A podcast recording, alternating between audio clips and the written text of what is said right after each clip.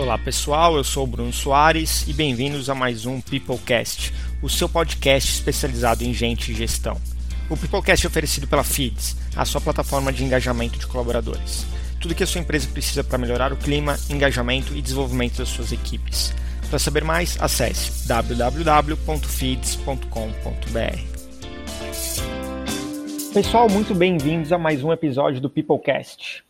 Nós temos lido e ouvido muito falar a respeito da reforma trabalhista e da gestão do ponto eletrônico. Então, para falar sobre isso, nós convidamos o Hendrik, CEO da Ponto Mais, para falar hoje no Peoplecast. Hendrik, seja muito bem-vindo ao Peoplecast. Nos conte um pouco mais sobre você, sobre a sua história e sobre a Ponto Mais. Olá, Bruno. Prazerzão estar falando com vocês aqui no Peoplecast. É, bom, eu sou contador de formação e estou no meu terceiro negócio, é, que é a Ponto Mais. E a Ponto Mais ela nasce justamente de uma, de uma inconformação aí que o mercado de gestão de pessoas tinha no dia a dia uma vez que muitas vezes esses profissionais eles iniciavam sua carreira de gestão de pessoas na academia, falando sobre desenvolvimento de time, sobre cuidar de pessoas, e basicamente quando elas chegavam no ambiente de trabalho, na prática, elas acabavam se deparando com atividades extremamente operacionais, extremamente burocráticas. E quando a gente tentava entender que atividades eram essas que apareciam em nove de dez vezes, era a gestão do ponto. E muita gente fala, ah, o ponto é chato, o ponto dá trabalho, o ponto não serve para nada. Então foi nesse mote que a Ponto Mais nasceu, é, para realmente trazer a diferenciação e buscar muito mais modernidade no controle de ponto, fazendo com que assim as pessoas pudessem ter tempo para cuidar de pessoas e com isso fazer com que as pessoas se desenvolvessem e a empresa pudesse crescer ainda mais. Bacana. Ele falou assim: ah, o pessoal fala que o ponto é muito chato, né? Pô, eu passei por isso durante muitos anos, bati ponto durante um bom tempo aí da carreira. E quando, quando eu fui para outro lado, né, como gestor e, e como é, diretor de uma empresa, a gente começa a entender um pouco de como é que isso nos afeta, né? Mas eu queria ouvir de ti: qual é a importância da gestão do ponto eletrônico? Super legal essa pergunta, Bruno. E o que eu vejo muito é que as pessoas atrelam o ponto eletrônico exclusivamente à legislação né, a me prevenir quanto a riscos trabalhistas. E isso é um dos mitos que eu queria derrubar no Peoplecast, porque a questão de ponta ela não está apenas ligado à legislação. Sim, é um fato importante, sim, a gente tem é, uma, uma lei trabalhista bastante dura, é, no qual nós, como empreendedores, é, como empresários, precisamos nos preocupar, mas o ponto ele pode ser muito mais do que isso. Né? O ponto mais, o, o ponto ele pode ser atrelado uh, definitivamente como um indicador é, de produtividade e até mesmo um indicador é, que vai ajudar a tua área de recursos humanos entender é, como está o engajamento da equipe em relação ao teu business, né, em relação ao teu negócio. Uh, então, o convite é muito mais para que as pessoas olhem o ponto uh, como uma ferramenta de gestão, ao invés de olhar simplesmente como uh, uma prevenção a, a possíveis ações trabalhistas, né? Mudar esse mindset, né? Do tipo, ah, eu sou obrigado a usar, eu vou contratar qualquer coisa aqui porque eu sou obrigado. E sim, não, de repente vou arranjar um parceiro aqui e ver isso de forma mais estratégica. Né? Com certeza, eu acho que o antigo mercado de ponto, é, ele não tinha essa permissibilidade, né?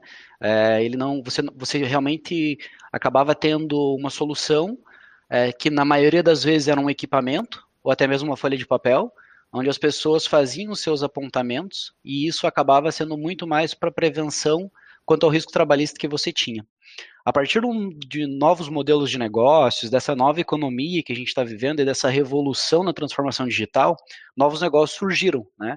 E com esse surgimento de novos negócios, vem também novos modelos de gestão.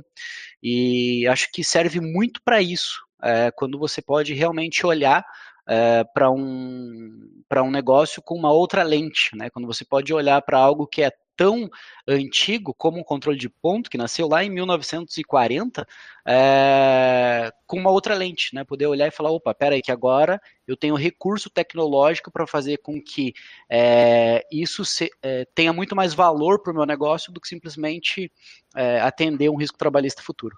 Claro, pô, sensacional essa perspectiva que tu trouxe. E, do lado do ponto de vista das empresas, Hendrik, quais são os maiores desafios que as empresas enfrentam nessa operação do ponto eletrônico, ou das empresas que não estão usando e passam a utilizar, ou até dessa mudança desse mindset de uma estrutura mais antiga para esse mindset mais novo que tu comentou agora? Bom, vou jogar um pouco contra o time aqui agora, mas é, a gente brinca que seria ideal que soluções como a nossa não precisassem existir, né? Que é, a gente não precise ter um controle de horário para definir a entrega necessária de um time, né?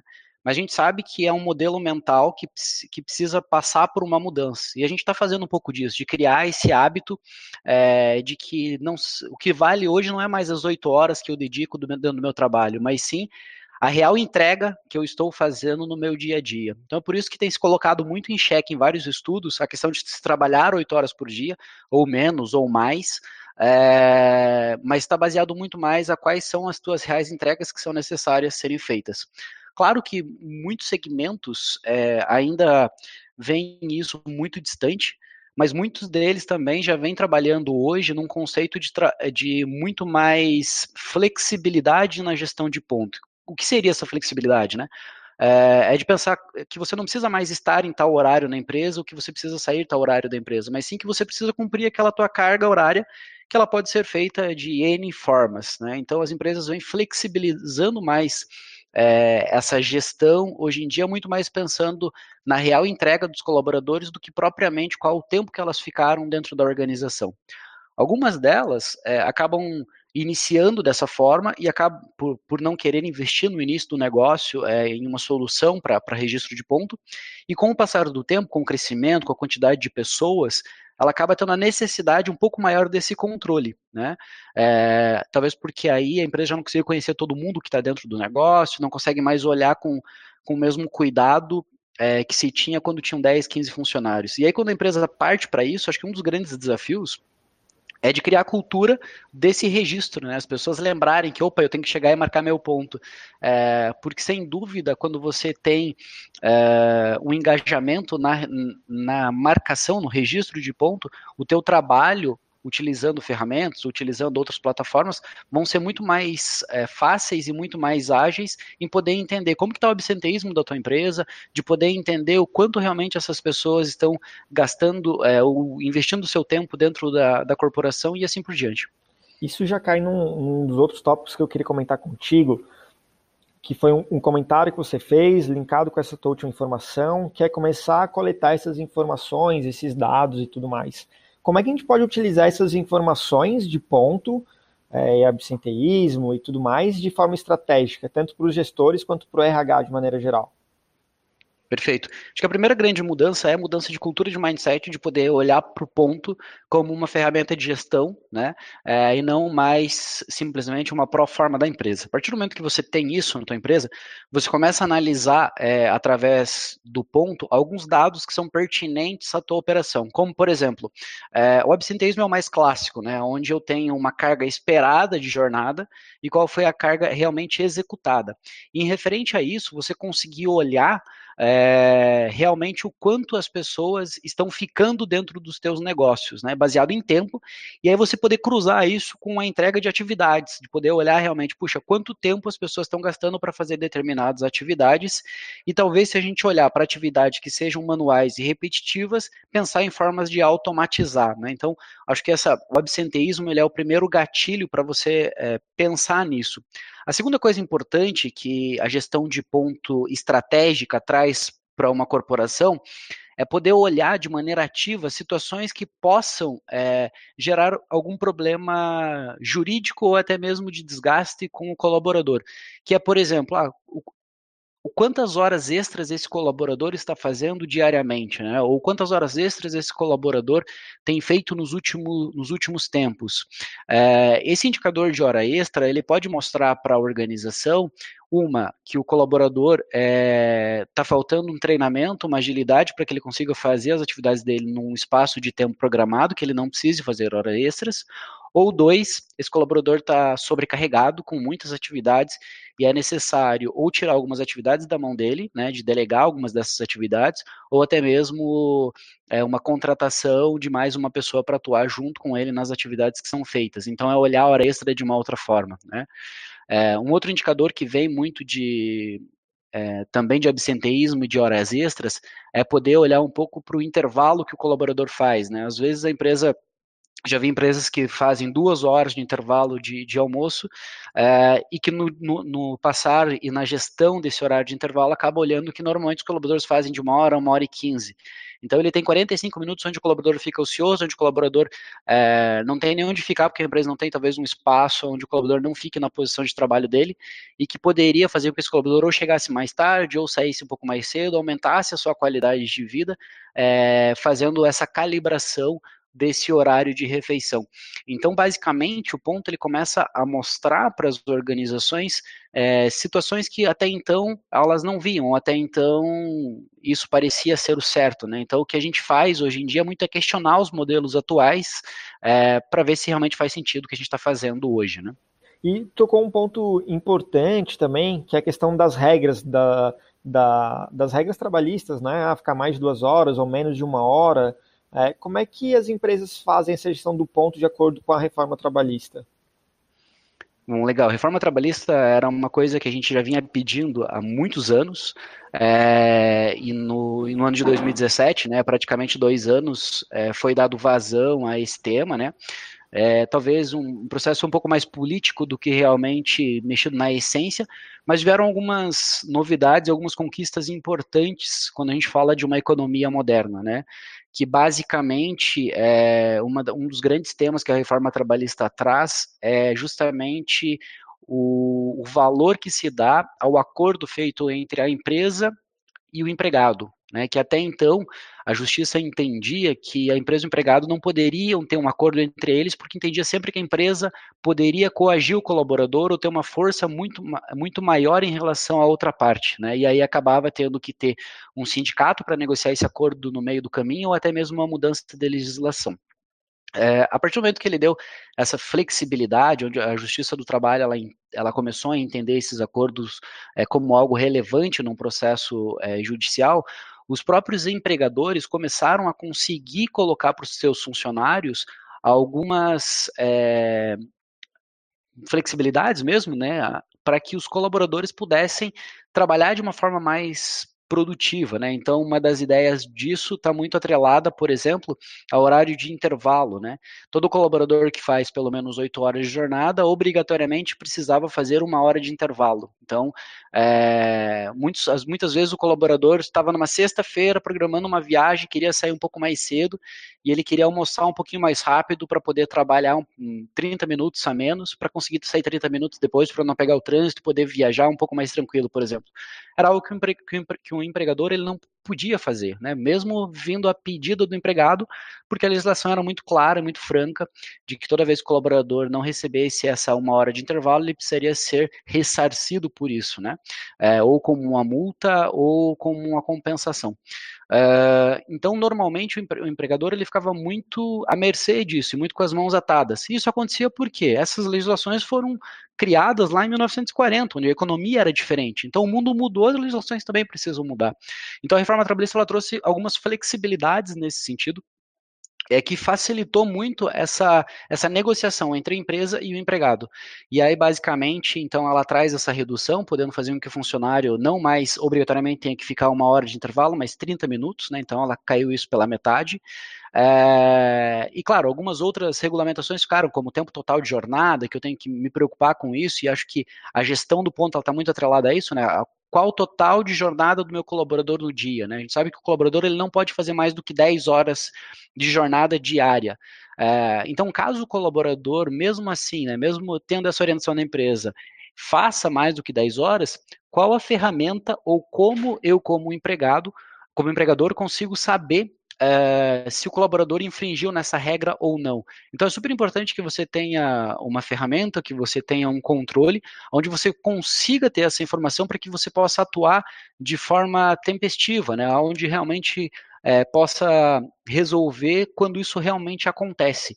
Nada adianta você ser surpreendido depois por uma fiscalização do Ministério do Trabalho, por exemplo, mostrando que você teve várias vezes funcionários é, trabalhando mais que 10 horas por dia e você ser pego de surpresa. Né? Então a ideia é que você possa se antever quanto a, quanto a esses casos, quanto a esses processos, e justamente consiga entregar é, a informação muito mais nítida e muito mais clara. Né? Hoje, por exemplo, alguns, no alguns dos nossos clientes conseguem já no dia seguinte de uma ocorrência dessa notificar o colaborador dizendo, olha, é uma normativa da empresa, inclusive da, da legislação trabalhista no Brasil, que você não execute mais que 10 horas no dia, ontem você fez, sei lá, 10 horas e 30. Então a gente não gostaria que isso mais acontecesse, enfim. Então mostra depois de uma ação trabalhista, por uma própria fiscalização, que a empresa tem esse controle, tem essa ferramenta e consegue atuar de forma é, tempestiva quando realmente isso acontece. Então a ideia acho que é, é muito isso, assim, é poder fa fazer com que o ponto é, te ajude não só no, no processo de, de, de, de uh, passivo trabalhista na frente, ou até mesmo da, da tua gestão do dia a dia de informações que sejam mais estratégicas de tudo que tu falou ali, de todas as leis, das variações, né? Agora tem essa questão do, é, do empregado e, e, e, do patrão. Fazer isso sem tecnologia acaba ficando inviável, né? Usando uma tecnologia, por exemplo, as empresas que de repente não têm ou não têm uma tecnologia sofisticada como a Ponto Mais, na prática acaba ficando inviável, né? Dentro das empresas. Basicamente é isso. Basicamente é o que acontecia antes, né, Bruno? Quando a gente olha para trás, você, enfim, se você for fazer tudo isso que eu estou falando aqui, talvez hoje era impossível mesmo. Por quê? Porque, porque a gente não tinha tecnologia. E quando a gente tem só pessoas e processos e não envolve tecnologia, você fica manco, né? Você fica sem uma perna do tripé que é essencial para a nova economia, né? Basicamente, quando a gente fala de nova economia, a gente fala disso, pessoas, processos e tecnologia. E a tecnologia é o meio pelo qual, né, é a ferramenta que faz com que você tenha aquele determinado objetivo. As pessoas são a iniciativa disso, né? É, nada adianta eu te entregar uma ferramenta como ponto mais, te entregar um processo é, de onboarding, de gestão de ponto da melhor maneira possível se não tiver a iniciativa das pessoas, né? Então, essencialmente, a gente tem que ter a iniciativa das pessoas, a tecnologia para isso e o processo que vai correr dentro dessa tecnologia. A combinação desses três fatores faz com que você tenha sucesso, não só em gestão de ponto, mas em qualquer é, outra área da tua organização. Então, basicamente, esse equilíbrio faz as coisas realmente andarem. Quando a gente olha para trás, num espaço de tempo aí pequeno ainda, ponto mais ela nasceu em 2016, Bruno. E quando a gente nasceu, a gente nasceu antes da reforma trabalhista. E uma das maiores dificuldades que nós tínhamos, é, isso eu falo de, é, de, sei lá, sete clientes em dez, de perguntarem para a gente, tá, mas o quanto isso é legal, quanto eu posso usar essa tecnologia ao meu favor e não ter problema lá na frente. E até então a gente dependia é, muito de uma entidade sindical no meio para dizer, não, realmente é, a gente pode criar um acordo entre a empresa, o empregado e o sindicato, chancelando, dizendo que você pode usar esse tipo de controle. Que você não precisa ter um equipamento propriamente dito de relógio de ponto. É, então imagina o quanto isso era burocrático e quanto isso travava as empresas de poder usar tecnologias disruptivas como a gente tinha. E isso aconteceu com um monte de gente, né? Se a gente pegar o Uber aí, quanto o Uber sofreu com regulamentações municipais quando entrou nas cidades, né? É, então, isso é um pouco de... É, é algo comum já quando a gente fala de inovar e criar uma disrupção em um determinado mercado. Depois que a gente lançou realmente, a gente quebrou esses primeiros paradigmas no ano de 2016 e ao final de 2017 veio a reforma trabalhista, isso deu muito mais velocidade para que os empresários pudessem ter soluções como a nossa e mesmo é, tendo solu a nossa solução que garantisse os indicadores estratégicos da companhia, ele conseguiu ainda garantir é, o compliance trabalhista disso dele dormir, né, dele botar a cabecinha no travesseiro lá e falar, poxa, tô tranquilo, porque eu sei que eu tô que eu tô tenho uma ferramenta que me mostra as possibilidades de risco trabalhista que eu tenho em gestão ao ponto, e quando isso acontece, eu atuo de maneira é, preventiva. Então, acho que isso dá muito mais segurança e muito mais conforto para que os empresários possam empreender aqui no Brasil. Com certeza. E tu citou também é, automações, né, automatizações que o software faz de aviso, isso economiza com certeza muito tempo do RH. Eu vi também algumas soluções com reconhecimento facial para agilizar o ponto, ponto remoto, tudo mais. O que, que tu tem visto de mudança nesse mercado do ponto específico nos últimos anos?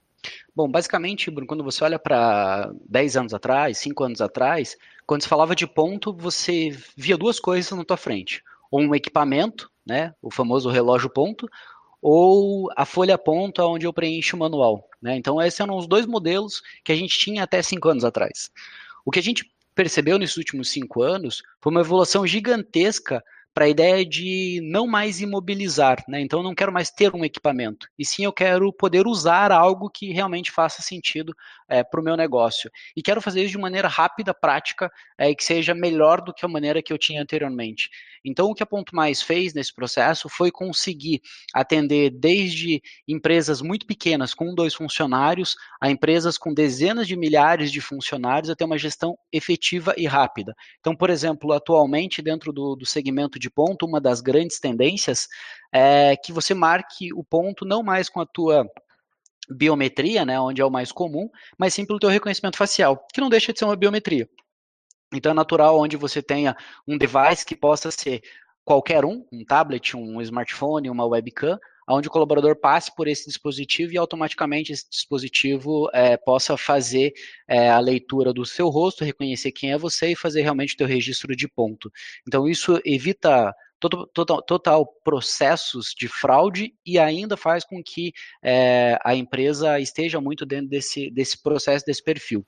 Uma das coisas que eu comentei aqui no, no, no nosso, nosso bate-papo hoje é, foi sobre engajamento, né, de criar esse engajamento para que os colaboradores registrem o ponto, enfim, assim, acima de tudo isso. O que eu vejo muito é as empresas hoje trabalhando num conceito muito mais de usabilidade, de gamificação, para que o usuário se sinta parte, né? Para que o ponto comece a ser algo legal e não seja uma coisa chata, né?